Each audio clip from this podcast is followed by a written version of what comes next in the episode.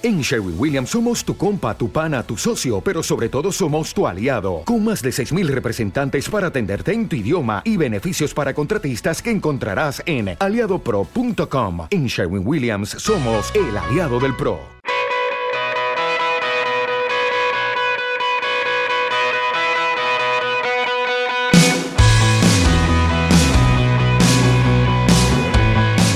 Hola, ¿cómo estás? Bienvenidos a un nuevo programa de Código Tecno. Gracias por descargar este episodio, gracias por intentar ser una mejor versión profesional de lo que fuiste el día de ayer. Edición número 145 de Código Tecno. Seguimos andando en este 2023 cuando todo el mundo habla de las inteligencias artificiales, de la posibilidad de que los programadores pierdan trabajo, que eh, el mundo cambie no sé, así se dijo lo mismo cuando apareció el periódico, la, impresora, la imprenta, cuando apareció eh, la radio, la televisión, la internet. Bueno, hoy tenemos una inteligencia artificial y tenemos que adaptarnos a eso. No obstante, no vamos a hablar de inteligencia artificial, sino vamos a hablar de lenguajes, precisamente de Python. Bien, ¿Por qué Python? Porque Python está siendo muy requerido en los últimos tiempos, porque eh, hay muchas empresas pidiendo Python, porque hay gente que no sabe lo que es Python. Y bueno, justamente como en este, en este podcast, en este programa, la idea es tratar de, de aprender juntos. Te voy a comentar por qué estaría bueno que aprendas Python si este, conoces otros lenguajes de programación, si venís del mundo web y programás con PHP, programas con JavaScript, si venís del mundo del desarrollo móvil y querés hacer otras cuestiones, o venís del mundo del escritorio, venís por .NET, venís por Java eh, y querés animarte a hacer otras cuestiones. Bueno, vamos a hablar de Python, de por qué es un lenguaje que debería aprender. Mi nombre es Alejandro Soler, esta es la edición 145 de Código Tecno y te quiero comentar que eh, primero agradecer por estar allí semana a semana donde vamos compartiendo casos particulares, aprendemos juntos, tengo veintipico de años desarrollando, em, me dedico a la docencia, me dedico em, un poco a lo que es eh, la administración de sistemas eh, y comparto semanalmente episodios relacionados con lo que hago a diario con la tecnología, con la seguridad informática y con lo que tiene que ver eh, de las cosas que me apasionan. Y entre ellas es aprender constantemente de cosas nuevas. Python fue un lenguaje que utilicé en su momento cuando enseñaba en una universidad, em, enseñaba programación orientada a objetos y es realmente muy sencillo utilizarlo. Y es una de las cuestiones por las cuales Hoy Python em, ha crecido mucho a nivel institucional, a nivel universitario porque además hay razones importantes para aprender Python. Primero que es fácil de aprender porque la, claridad que tiene en su sintaxis es muy simple, em, es bastante ameno em, aprenderlo y manejarlo. Eh, tiene mucha variedad en sus aplicaciones. Puedes desarrollar desde inteligencia artificial desde aprendizaje automático, manejo eh, de grandes volúmenes de información. Eh, hay mucha cantidad de bibliotecas y de frameworks. Ahora más adelante les voy a comentar algunos frameworks em, de Python para este, desarrollar aplicaciones y proyectos pequeños, medianos y grandes. Y obviamente, como te estaba diciendo, la demanda que tiene es altísima porque eh, es versátil, es popular y es uno de los lenguajes de programación más demandados en la industria, por lo cual el mercado laboral está asegurado al saber Python. También la comunidad de Python es este, activa, se mueve siempre, eh, tiene muchos desarrolladores en todo el mundo y hay una gran cantidad de recursos y de documentación para aquellos que quieren arrancar con Python. Bueno, ¿qué más te puedo contar?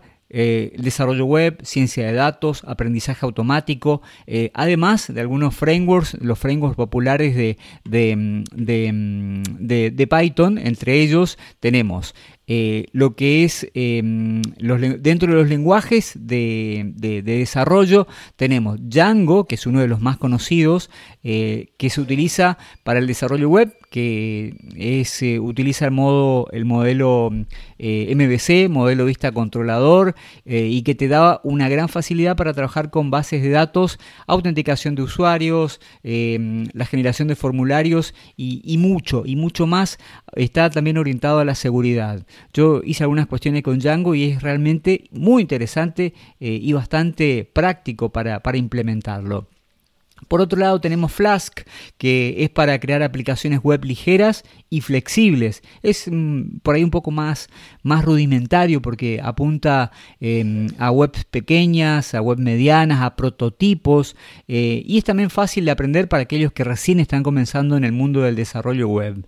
Por su parte, tenemos a Pandas, que es una biblioteca para la manipulación y el análisis de datos para manejar grandes estructuras, volúmenes de datos, datos tabulares, eh, data frames, eh, series y se pueden utilizar para agregar gráficos y, es ideal para aquellos que necesitan trabajar con grandes volúmenes de información y manejarlos en Python. Así que Pandas sería el framework em, que atiende em, a lo que es la parte de, de manejo de datos. Por su lado, por otro lado está TensorFlow, que es una biblioteca de Python que te sirve para la creación de modelos de aprendizaje automático.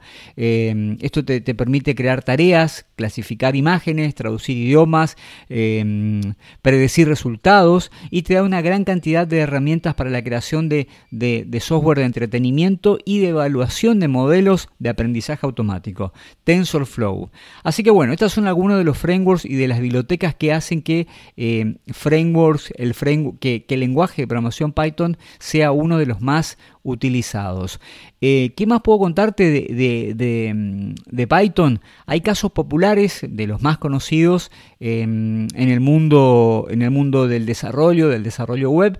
Eh, por un lado, lo que tenemos em, a YouTube, que es uno de los sitios más conocidos, que utilizan gran cantidad de sitios, tienen gran cantidad de visitas eh, y que este, son conocidos. Es el caso de YouTube hasta donde sé, eh, en Python utiliza, em, lo utiliza como la infraestructura para manejar el almacenamiento, la caché, el balanceo de carga y otras tareas que son específicas del backend.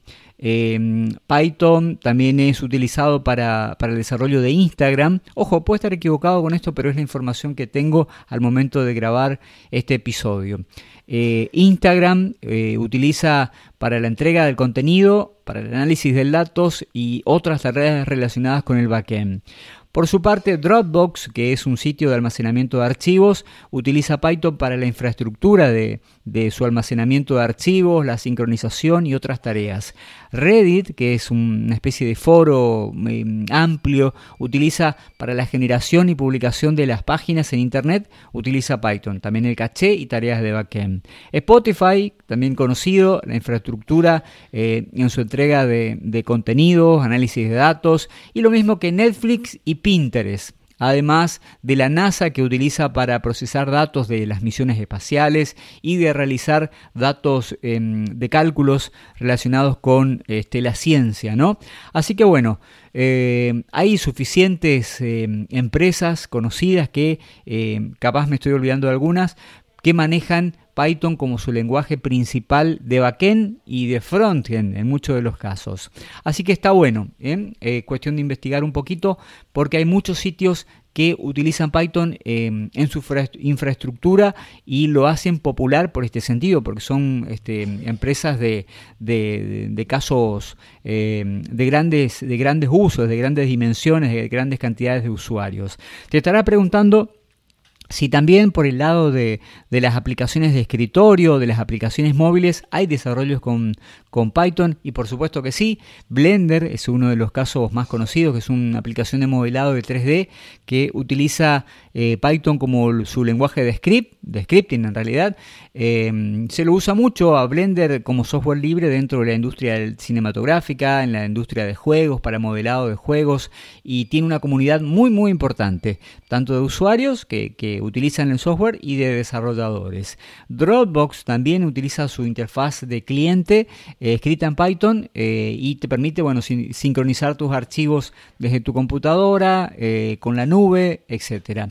BitTorrent, el cliente de BitTorrent, es uno de los más populares que también está hecho en Python. GIMP, el editor de, imagen, de imágenes de código abierto, así que simula Photoshop, utiliza scripting para personalizarlo.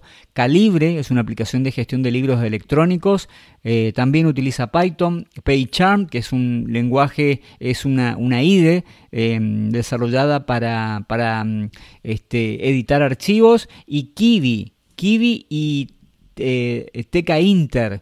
Eh, por un lado, Kiwi es un framework de desarrollo de, aplicaciones móviles que está hecho en Python y, también sirve para crear aplicaciones de iOS y de Android. Y por el lado de Teca Inter, que es una, biblioteca de Python para manejar eh, interfaces gráficas de usuario, las conocidas como GUI. Es decir, Python es realmente una herramienta es como lo que se llama una navaja suiza, si, si por ahí eh, no querés meterte a aprender un lenguaje determinado, PHP, eh, porque decís, no, voy a hacer, solamente aplicaciones web, no quiero estar atado a esto. Bueno, Python te da la posibilidad de, cuando te cansás de trabajar para webs, puedes hacer móviles, puedes hacer escritorio eh, y puedes hacer lo que se te ocurra.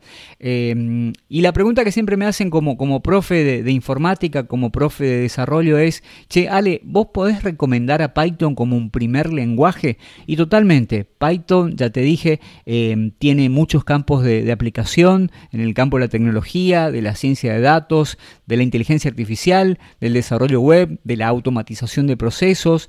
Eh, tiene muchos frameworks y muchas bibliotecas porque puedes ir por un lado para el otro. Eh, tiene mucha alta empleabilidad. Tiene una alta empleabilidad porque es uno de los lenguajes de programación más populares en todo el mundo y es fácil de aprender. La sintaxis es limpia, es sencilla, es legible eh, y es algo que obviamente viene, viene bien visto. O sea, Python es recomendado como un primer lenguaje de programación y es recomendado para principiantes. Así que bueno, tendrías que, pegarte una vuelta por ahí buscando información eh, donde aprenderlo realmente bien, porque es una de las cosas que siempre recomiendo.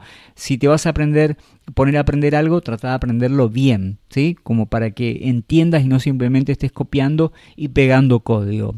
Bueno, estamos en la edición número 145 de Código Tecno, cuando todo el mundo está hablando de inteligencia artificial, de cosas por el estilo, ya lo dije, lo digo de nuevo en este eh, marzo 2023. Eh, te cuento que me podés encontrar eh, en mi Instagram personal que es alejandrosoler.ar. En algún momento pensé en cambiarlo, pero bueno, por ahora sigue así. Me buscas como Alejandro Soler o buscas el Instagram de Código Tecno que es arroba Código Tecno.